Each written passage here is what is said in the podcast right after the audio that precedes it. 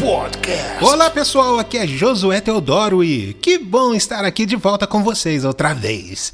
Hoje é quinta-feira, dia 28, e o nosso governador aqui do Rio de Janeiro, Wilson Witzel, está sendo investigado pela Polícia Federal. A operação é a Placebo, que tem relação com desvio de verba da saúde. Sinceramente, eu não quero acreditar nisso, mas vamos esperar a apuração de tudo para saber qual é a verdade do caso dos milhões dos respiradores.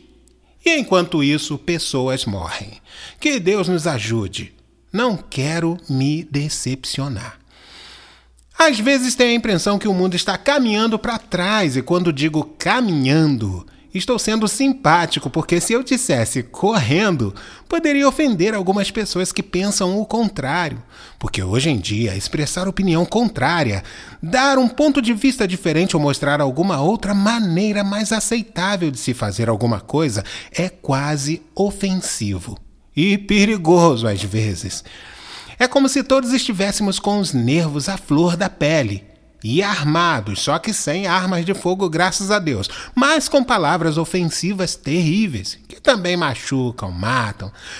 Uma vez dirigindo tranquilo, notei alguém querendo ultrapassar, mas não dava. Eu já estava praticamente entrando na agulha. Enfim, definitivamente não dava. Então acelerei para não acontecer nenhum acidente e para impedir que o rapaz fizesse uma loucura que parecia querer fazer. Depois de passarmos da agulha, joguei o carro um pouquinho para o canto para dar passagem, mas ao invés de ultrapassar, ele diminuiu a velocidade, parou do meu lado e me xingou um palavrão horrível. Eu senti aquela energia suja vindo daquele homem e me gelou a espinha. O trânsito estava do jeito que vocês já imaginam, e depois dele ter me xingado, ficou quase provocando acidentes com outros carros, só para fugir de mim, como se eu fosse atrás dele. Mas o engarrafamento não deixava ele fugir. A essa altura, até eu estava com medo de emparelhar com ele novamente, imagina. Ele só se acalmou quando pegou a faixa proibida e se adiantou bastante, bem mais à frente de onde eu estava. Ainda bem que saí logo da pista principal e me livrei daquele mal-estar, mas ainda consigo ouvir aquela voz me xingando, até hoje. E olha, eu não sou o tipo de pessoa que deixo de fazer alguma coisa por causa de opinião dos outros, mas posso imaginar quantas pessoas parariam de dirigir depois de um trauma desses. E foi trauma. Eu lembro até hoje. Parece que ele está passando aqui agora falando. Então é desse jeito que estamos seguindo a nossa vida, com pessoas nos dando tropeções todo o tempo e nos olhando mal-humoradas. Quando não, pessoas fingindo que nos amam e nos causando tanto mal que preferiríamos a famosa frase dos adolescentes I hate you, sabe? Eu te odeio. Melhor isso do que amor fingido, não é não? Mas a gente tem que conviver. E quando nos damos conta, estamos nos sentindo alienígenas e com medo de falar, de se expressar, de dizer não, de dizer sim, com medo de negar as coisas. E então começamos a tentar nos encaixar, mostrando o tanto que estamos bem e felizes. Talvez você esteja pensando que esteja falando de mim. E sim, é claro. Afinal de contas, todos nós vivemos alguma coisa assim em algum momento. Se você disser que não, que você não, tudo bem, eu te respeito. Mas é fato que todos os dias vemos pessoas humilhando outras pessoas causando certa diminuição da nossa vontade de socializar. E então levantamos as nossas mãos para o alto pelos nossos amigos, esses que são irmãos, né? E principalmente pela nossa família. Família é um lugar seguro onde aprendemos as limitações das palavras e continuamos amando. Aprendemos a nos calar para não causar mal-estar e continuamos amando. O mais perfeito na família é que, mesmo que nos magoemos, de uma coisa temos certeza: ela estará lá para gente. A família sempre estará lá para você. Aí é quando você diz, mas sou apenas eu no mundo. E eu te digo que o bem-estar, o conforto, a confiança é o que proporciona um bom núcleo familiar. Então, pense em quem você tem na sua vida quando ouve essas palavras, não é? E dê graças a Deus, sempre terá uma família. E quando viramos alienígenas nessa sociedade apressada, egocêntrica, opressora, ainda podemos voltar para o projeto divino. É maravilhoso poder voltar para casa e encontrar quem nos ama realmente. Tem uma canção da Cristina Aguilera que me emocionou bastante pela ideia do videoclipe. I Turn to You. A canção fala sobre ter um pronto socorro se precisar. No videoclipe, quando ela está totalmente perdida na vida, assim, sua mãe aparece e a salva no abraço gostoso, honesto e cheio de amor. Depois você procura para assistir. É linda. E mesmo que tenhamos a impressão que todo mundo se tornou egoísta e insensível, teremos a nossa família não importa o conceito familiar. E aqui estou mesmo falando do respeito, da tolerância que consegue ser maior que os conceitos, da amabilidade que consegue ser mais importante que o politicamente correto. Eu sei. Já tem gente querendo me apedrejar, mas vai com calma, querido, porque estou falando de amar ao próximo como a si mesmo. Taque a pedra primeiro na palavra de Deus, depois em mim. Estou falando que se tenho que fazer isso, amar alguém que não sei quem é, então é muito mais fácil considerar que o conforto, a compreensão, confiança e o bem-estar serão suficientes para que alguém possa dizer: Eu amo a minha família. E por causa dessa coisa tão linda e perfeita que Deus criou pra gente, hoje vamos falar um pouquinho da canção Que Bom Que Tu Me Amas. Então tá, vamos começar? Podcast. Esse ano eu quero paz no meu coração.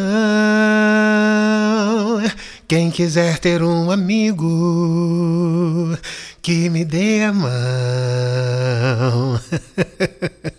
Não é minha e nem é a canção que vou falar, mas ela tem uma grande influência na composição de Que Bom Que Tu Me Amas. Essa canção contém todos os elementos que eu procurava em uma canção. Quem dera ter a capacidade de compor essa canção. Quem dera se essa canção fosse minha, melhor dizendo assim, porque Deus tem me dado capacidade graças a Ele, louvado seja o nome dele. Mas nessa busca por canções que me causassem essa paz, esse conforto, essa coisa de passear na praça em época de outono, outono a propósito, é a estação que me dá vontade de ouvir essa canção. Alguma coisa com as folhas amarelas caindo, o vento soprando e pessoas cheirosas andando à tarde. Eu não sei explicar como sinto as coisas. Quando tudo isso se converge e junta todas essas sensações, meu cérebro canta essa canção. Coisa louca, não é? Que bom que tu me amas foi a intenção de provocar esse tipo de emoção nas pessoas também.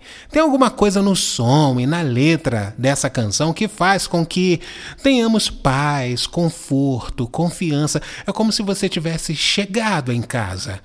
Eu não sei se consegui causar isso em você, mas funcionou para mim quando a compus. E até hoje, quando essa melodia tão simpática começa, me sinto tranquilo e em paz e como se tivesse chegado. A sensação de estar em casa com o pai, ali, tão perto, ao meu alcance, é perfeito. Poder perguntar alguma coisa que só ele viveu e ouvir aquela voz experiente me dizendo coisas que me farão dar passos mais firmes na vida não tem preço. Errar com o pai é tudo que não queremos e se recebemos o afago na cabeça por algo que fizemos certo, então ganhamos o dia. Será que quando o pai me olha, está feliz? Será que o meu erro ainda está valendo? Será que estou conseguindo? Que bom que tu me amas demais. Não fosse a tua mão, eu jamais teria forças para resistir às pedradas que me lançam. tu me amas demais. Meu lar tá inundado de paz. Enquanto a força em mim pra cantar cantarei. Meu Deus, eu te amo demais. Daí vem esse chururu, chururu, chururu, chururu. Que pensei que Raíssa e Ravel não fariam, mas fiquei tão feliz que eles fizeram. Essa parte me deixa realmente muito confiante que tudo está bem tranquilo. Não preciso de letras nessa parte da canção porque a melodia é tão reconfortante e me faz pensar nas pessoas vivendo suas vidas enquanto Deus cuida de tudo e todas elas voltarão para as suas casas e, mesmo que não saibam, Deus está lá, cuidando, tratando e estão sendo felizes. Podcast. Raíssa e Ravel são uma dupla muito querida de todos nós. O Ravel é um rapaz mais quietinho, na dele. Pelo menos foi o que sempre pareceu para mim, um rapaz exemplar. Aquele tipo de pessoa que imaginamos apresentando as contas pagas e que descansa os pés sobre a mesinha de centro, despreocupado, com certeza de que fez tudo certinho. Ele é o que faz o contralto na maioria das vezes, mas quando solta sua voz, impressiona. Raíssa já é divertida e sorridente, sempre tem alguma coisa para dizer e vem se apresentar sem nenhuma timidez. Eu imagino alguém dizendo: Desculpa, eu não lembro de você, e ela respondendo: Não tem problema, meu amor, mas eu lembro, vem comigo. Eu sempre admirei Raíssa e Ravel quando ouvi a canção Que Bom Que Tu Me Amas, interpretada por eles pela primeira vez. Meu coração deve ter se descompassado, com certeza, de emoção. Meu coração sempre fica desregulado quando minhas canções são bem executadas e eles fizeram um trabalho excelente. Eu amo encontrar Raíssa e Ravel nos eventos e vê-los cantar.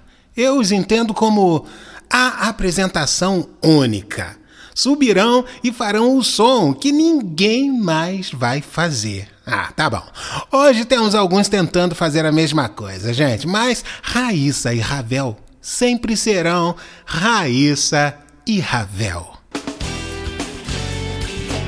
Podcast. Hoje falamos da canção Que Bom Que Tu Me Amas, gravada pela dupla sertaneja Raíssa e Ravel, e ficou incrível.